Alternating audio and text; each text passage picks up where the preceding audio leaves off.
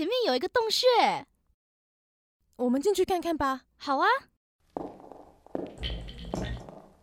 好黑哦，这里面有什么吗？哎，你看岩壁上面，这些是古人留下来的动物壁画，难不成这里是动物记录点？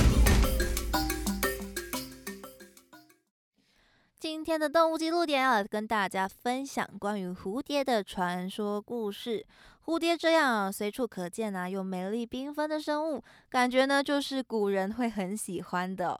我小时候啊，对蝴蝶最深的印象呢，就是在看《还珠格格》的时候呢，看到紫薇哦在跳舞，然后蝴蝶啊就会飞飞飞飞过来，在她身边呢环绕啊翩翩飞舞。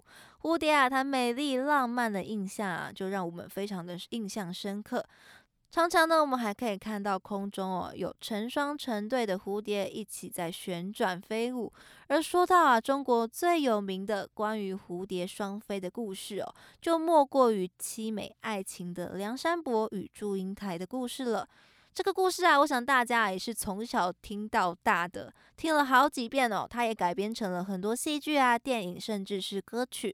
那它的故事呢，就是在说晋朝的时候，祝家的女儿女扮男装跑去读书，结果遇到了同样是去读书的梁山伯。祝英台啊，跟梁山伯一见如故，相谈甚欢。就这样，他们同窗了三年，以及累积了深厚的情感了。这个时候，祝英台她回到她的家乡，梁山伯啊，这才知道相处了三年的兄弟，事实上是女儿身。两个人呐，虽然已经暗生情愫很久了，但是啊，无奈他们错过了彼此。祝英台这个时候哦，已经跟马文才定下了婚约，梁山伯最后抑郁而亡。祝英台知道了这件事，非常的难过。就在马文才迎娶祝英台的那一天，当花轿啊经过梁山伯的坟墓的时候，突然呐，天空就刮起了一阵大风，把迎亲的队伍给打乱了。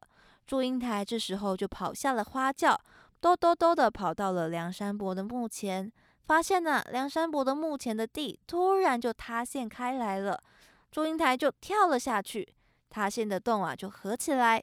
接着就从墓前呐飞出了一对美丽的蝴蝶，在天空翩翩飞舞着。这个呢就是很有名的民间传说——梁山伯与祝英台化身为蝴蝶的爱情故事。在中国江苏宜兴附近的善卷洞避险庵呢，就是祝英台啊跟梁山伯他们读书的地方。而这个地方呢，到了每年三月的时候啊，就是桃花、梨花盛开的季节，所以啊，到处都可以看到双双对对的蝴蝶哦在飞舞着。所以当地的居民呢，就认为说，这些蝴蝶啊，就是梁山伯跟祝英台的化身。所以啊，就把祝英台传说中的生日三月一号啊，定定为是双蝶节，就这样创造了一个纪念他们的蝴蝶的节日。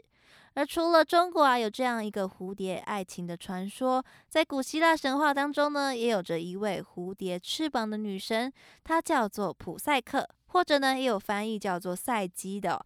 她被认为啊是人类心灵灵魂的化身，也常常啊会以蝴蝶翅膀的少女形象出现在神话当中啊。普赛克呢是一个国王最小的女儿，拥有倾国倾城的美貌。在希腊，象征着爱与美的女神就是维纳斯嘛。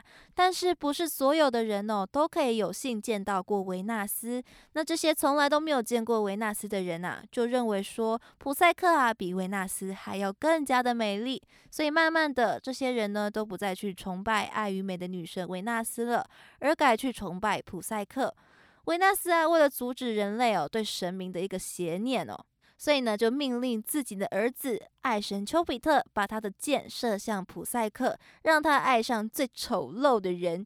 唉，女神呢也有这样心胸狭隘的时候哦。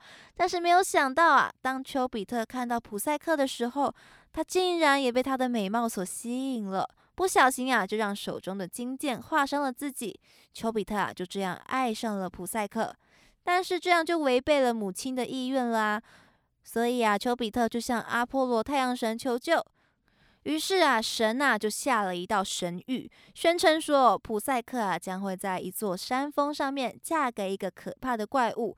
丘比特啊也为此呢特意化成了一条大蛇，来到了国王的梦中，示意国王啊要将普赛克带到西方的山崖边，他呢就会去迎娶她。国王啊照做了。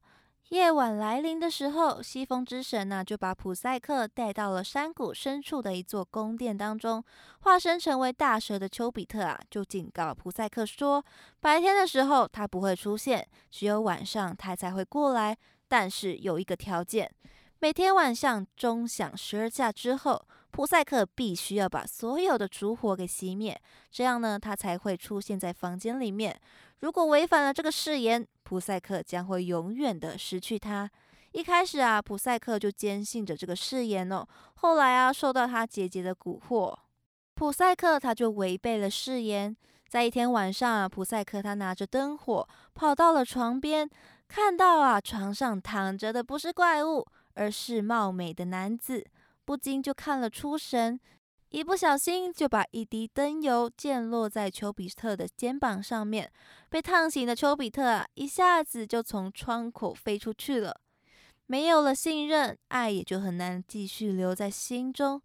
Love cannot dwell with suspicion。普赛克他很后悔哦，他没有遵守誓言。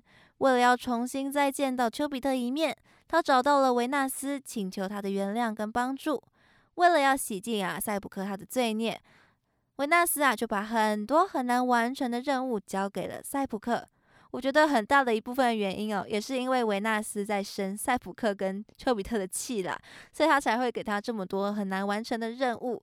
而塞普克呢，也经历过了分类谷物啊、取羊毛的任务之后，维纳斯啊，交给塞普克最后一项任务，他叫普赛克到冥界去，把冥后波塞芬尼的青春灵药给带回来。波塞芬尼把装着青春灵药的盒子交给了普赛克，并嘱咐他说不可以打开它。但是拿到盒子之后，他却再一次因为好奇，没有遵守波塞芬尼的叮嘱，打开了盒子，就被盒子上面的睡魔给击中了。普赛克也就沉沉的睡去。丘比特他苦苦的等着，却等不到普赛克的出现，于是他决定要起身去寻找他。发现了沉沉睡去的普赛克，他就把他睡魔给装进了盒子里，把他给唤醒。经过了重重的考验呐，丘比特飞到了奥林匹斯山，向众神之王宙斯呢请求，希望他能够跟普赛克破除人跟神之间的界限，来结为连理。宙斯看到普赛克的心灵也已经达到纯洁的境界了，也看到他的真心。所以他就答应丘比特，让普赛克成为神奇之一。这个呢，就是丘比特跟普赛克的故事。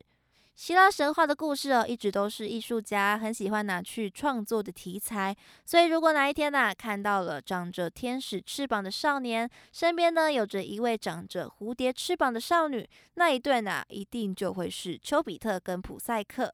情侣之间呢，也可以啊，去祈求有一段充满信任跟永恒的爱情哦。那么，以上就是跟蝴蝶有关的爱情传说故事的分享喽。